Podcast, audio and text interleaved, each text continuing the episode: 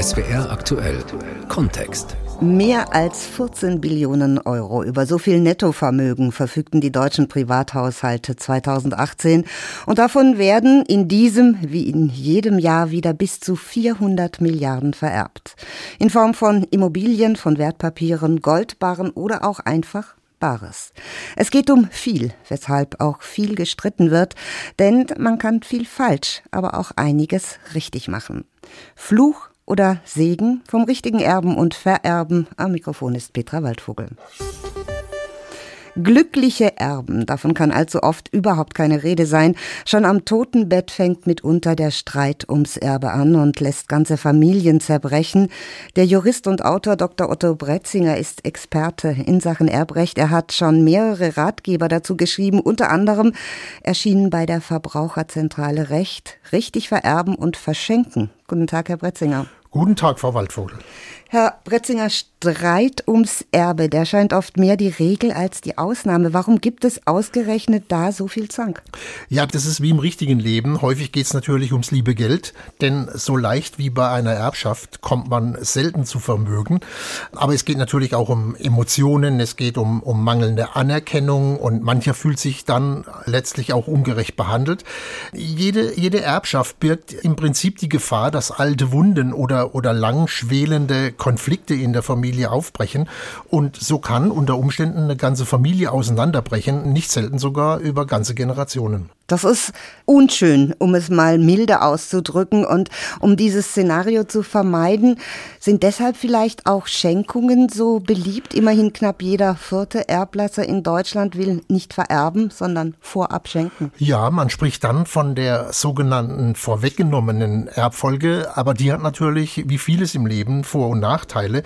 Ein wesentlicher Vorteil dieser vorweggenommenen Erbfolge ist, dass die Kinder das Vermögen zu einem Zeitpunkt erhalten, können, zu dem sie es tatsächlich benötigen, zum Beispiel wenn sie eine Familie oder eine Existenz gründen wollen. Ein wesentlicher Nachteil ist allerdings, dass man natürlich das Vermögen dann verliert und damit verbunden hat man dann das Risiko, dass man nicht weiß, wie sich die eigenen finanziellen Verhältnisse künftig entwickeln werden. Ob man zu Lebzeiten bereits das Vermögen an die Kinder oder an andere Verwandten abgibt, ist eine ganz persönliche Entscheidung.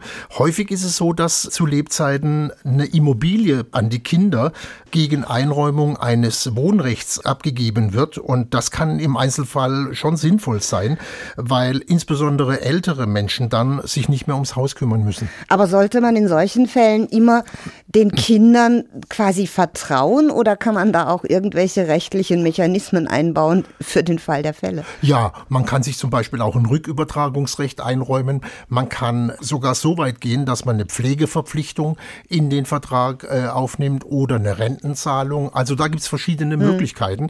Die wichtigste ist, dass man sich einfach unter bestimmten Voraussetzungen auch ein Rückübertragungsrecht mhm. dann bei der Schenkung einräumen lässt.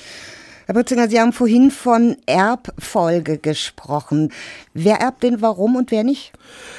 Ja, es gibt zwei Möglichkeiten. Die eine Möglichkeit ist die, ich verfasse ein Testament und bestimme dort, wer meine Erben sein sollen, beziehungsweise wem ich etwas vermachen will. Die zweite Möglichkeit ist die, ich verzichte auf ein Testament und vertraue auf das Gesetz, denn das Gesetz regelt auch eine Erbfolge. Das heißt, wenn ich mit dieser Erbfolge einverstanden bin, dann brauche ich auch kein Testament. Mhm. Es sei denn, es gibt ja so etwas wie das Berliner Testament, das sozusagen die Eheleute berücksichtigt und die Kinder im Falle des Todes eines der Elternteile erstmal außen vor lässt. Ja, dieses sogenannte Berliner Testament, das ist in der Tat bei Eheleuten sehr beliebt. Das Besondere an diesem gemeinschaftlichen Testament ist, dass sich die Eheleute darin wechselseitig zu Alleinerben einsetzen und gleichzeitig dann bestimmen, dass den überlebenden Ehegatten dann im Prinzip die Kinder beerben. Aber ich rate beim Berliner Testament immer zur Vorsicht, denn dieses Testament hat erhebliche Schwachstellen und wird in vielen Fällen auch den, den Wünschen der Beteiligten nicht gerecht. Ich möchte mal ein Beispiel machen. Wenn sich die Eheleute zum Beispiel zunächst als Alleinerben einsetzen und die Kinder dann zu Erben des zuletzt versterbenden Ehegatten, dann sind ja die Kinder zwangsläufig beim ersten Erbfall enterbt Mit anderen Worten, das Kind kann gegen den überlebenden oder den länger lebenden Elternteil dann den Pflichtteil verlangen.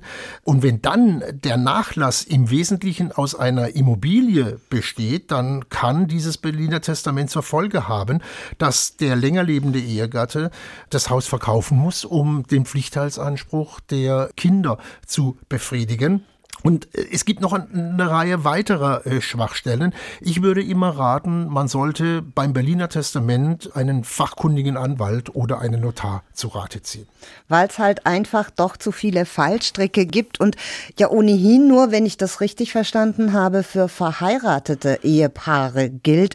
Was ist mit äh, getrennt lebenden oder wenigstens nicht verheirateten, die ja auch nicht mehr die Seltenheit sind heute? Ja, also wenn sich die Eheleute Leute trennen, dann hat es zunächst mal erbrechtlich überhaupt keine Bedeutung.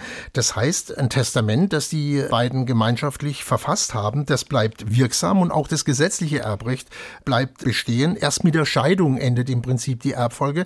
Das heißt also, wer getrennt lebt, dem ist eigentlich zu raten, dass er ein Testament errichtet und dann den getrennt lebenden Ehegatten enterbt auch nicht so schön für den anderen. Naja, ja.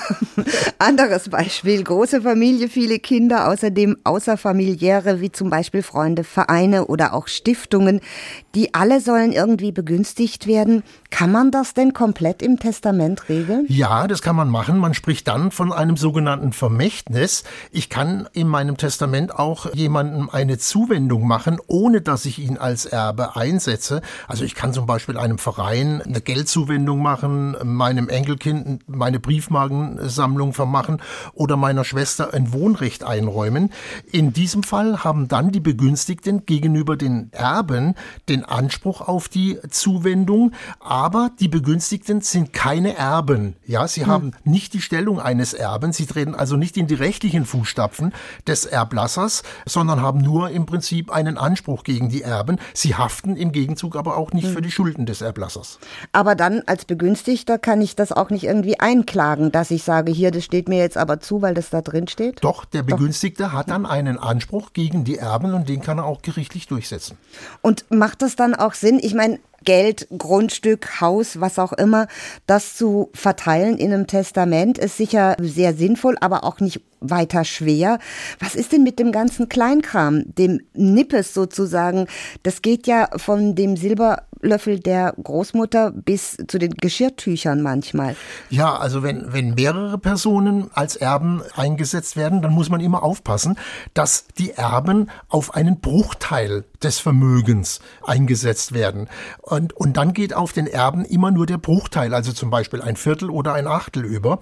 Es ist nicht möglich, dass man eine Erbeinsetzung in der Form vornimmt, indem man zum Beispiel den Personen einzelne Gegenstände überträgt, also hm. zum Beispiel Geld oder, oder ein Wohnrecht oder sonst irgendwas, sondern man muss sie immer als Bruchteilserben einsetzen. Und hat man eine gegenständliche, in Anführungszeichen, Erbeinsetzung vorgenommen, dann hat man im Prinzip keinen Erben bestimmt, sondern man hat Vermächtnisse zugewendet. Hm. Deshalb ist immer ganz wichtig, eine Erbeinsetzung muss sich immer auf einen Bruchteil beziehen und nicht auf einzelne Gegenstände. Das ist aber nicht der Pflichtteil, so ein Bruchteil. Nee, das ist nicht der Pflichtteil. Der Pflichtteil ist im Prinzip der Mindestanteil, der bestimmten Personen zusteht an der Erbschaft, wenn sie enterbt werden. Und pflichtteilsberechtigt sind die Eltern des Erblassers, das mhm. ist der Ehegatte und das sind die Kinder. Mhm. Andere Verwandten haben keinen Pflichtteilsanspruch. Wenn da viele Erben sind, dann will eigentlich jeder mitreden. Macht es dann, gerade wenn es eben mehr als zwei sind oder auch selbst wenn es nur zwei sind, macht es auf jeden Fall Sinn, dann auch einen Testamentsvollstrecker zu benennen? Also im Regelfall wird es nicht notwendig hm. sein, mhm. dass ich einen Testamentsvollstrecker einsetze. Allerdings kann unter Umständen schon sinnvoll sein, dass man eine Testamentsvollstreckung im Testament anordnet. Insbesondere dann, wenn Auflagen zu erfüllen sind oder Vermächtnisse zugewendet werden und auch bei einem komplizierten Nachlass, zum Beispiel wenn der Erblasser Schulden hinterlässt kann unter Umständen eine besondere Fachkunde erforderlich sein. Und dann kann es schon sinnvoll sein, einen Testamentsvollstrecker einzusetzen. Ich würde auch einen Testamentsvollstrecker einsetzen, wenn Streitigkeiten unter den Miterben zu befürchten mhm. sind. Sie haben gerade gesagt, Schulden. Eben erben heißt nicht immer, dass man was kriegt, man erbt auch die Schulden mit. Genau, man erbt die Schulden mit, aber die Schulden werden nur vom Erben geerbt, also nicht von Personen, die in Form eines Vermächtnisses zum Beispiel eine Zuwendung erhalten. Und dann habe ich für diese Schulden einzustehen. Mhm. Gültig oder überhaupt wirksam ist so ein Testament, aber nur, wenn es, wie es heißt, rechtskräftig ist. Muss es dafür handschriftlich sein, wie es früher mal hieß, oder eher ordentlich getippt? ja, also man unterscheidet zwei Arten von Testamenten. Das eine ist das eigenhändige Testament. Das wird handschriftlich verfasst und es wird mit dem Vor- und Familiennamen unterschrieben und das Ding ist fertig. Braucht ja. das ein Datum? Es braucht ein Datum. Wenn das Datum fehlt, wird aber das Testament nicht unwirksam. Sinnvoll ist es immer ein Datum anzugeben, insbesondere wenn man mehrere Testamente errichtet hat und die sind auch widersprüchlich, hm. denn dann ist nur das aktuelle, das letzte hm. Testament dann maßgebend. Ich kann aber auch zum Notar gehen und ein notarielles Testament errichten. Ein notarielles Testament würde ich errichten, wenn ich einen Beratungsbedarf habe, wenn ich komplizierte Verhältnisse habe. Der Nachteil ist natürlich, ich habe Kosten an den Notar zu entrichten. Der Vorteil ist aber auch dann, da kriege ich nämlich die Kosten später wieder rein. Wenn ich ein notarielles Testament habe, dann brauche ich unter Umständen zum Beispiel gegenüber Banken keinen Erbschein und dann habe ich wieder das Geld gespart. Oder die Erben. Oder in dem Fall die Erben. Also ich kann es mit dem Notar machen, aber sollte ich auch ein handschriftlich erstelltes Testament im Zweifel beim Notar hinterlegen, weil ich meine, sowas ist mal schnell verloren gegangen oder von irgendjemandem verbrannt oder so. Genau, also wenn man beim Notar ein Testament errichtet, dann wird das auf jeden Fall in amtliche Verwahrung genommen. Dagegen kann ich beim eigenhändigen Testament das entweder in amtliche Verwahrung geben oder ich kann es auch äh, mit nach Hause nehmen.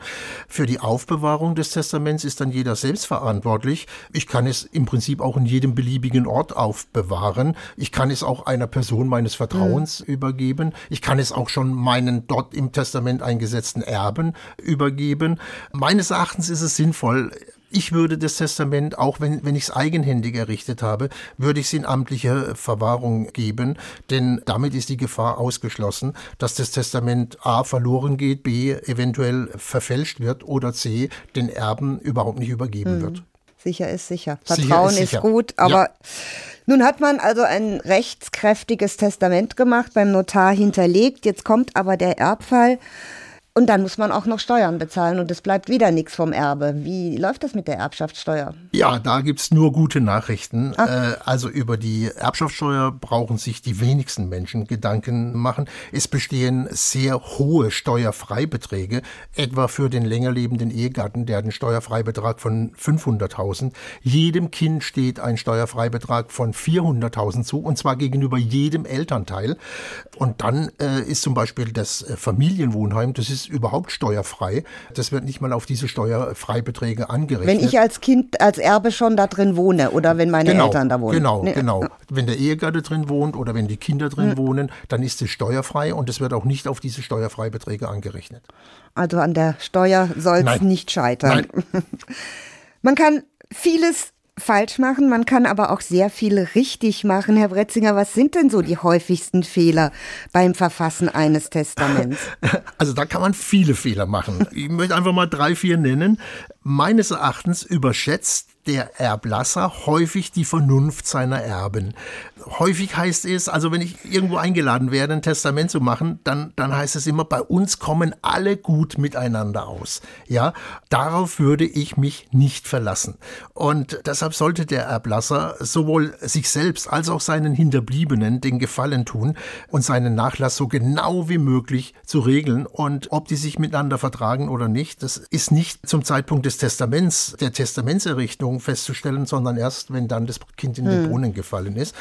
Ein weiterer Fehler, stelle ich immer wieder fest, ist der, dass die Errichtung des Testaments viel zu lange hinausgezögert wird. Viele Menschen haben das Problem, sich mit dem eigenen Tod äh, zu befassen und schieben dann die Errichtung des Testaments auf die lange Bank und das kann sich teilweise, wenn ein Unfall passiert oder sonst irgendwas, als verhängnisvoller Fehler herausstellen. Ein häufiger Fehler ist auch, dass das Testament nicht sicher oder viel zu sicher aufbewahrt wird. Mit anderen Worten, wer auf Nummer sicher gehen soll, ich habe es vorhin schon angedeutet, der sollte das Testament in amtliche Verwahrung geben.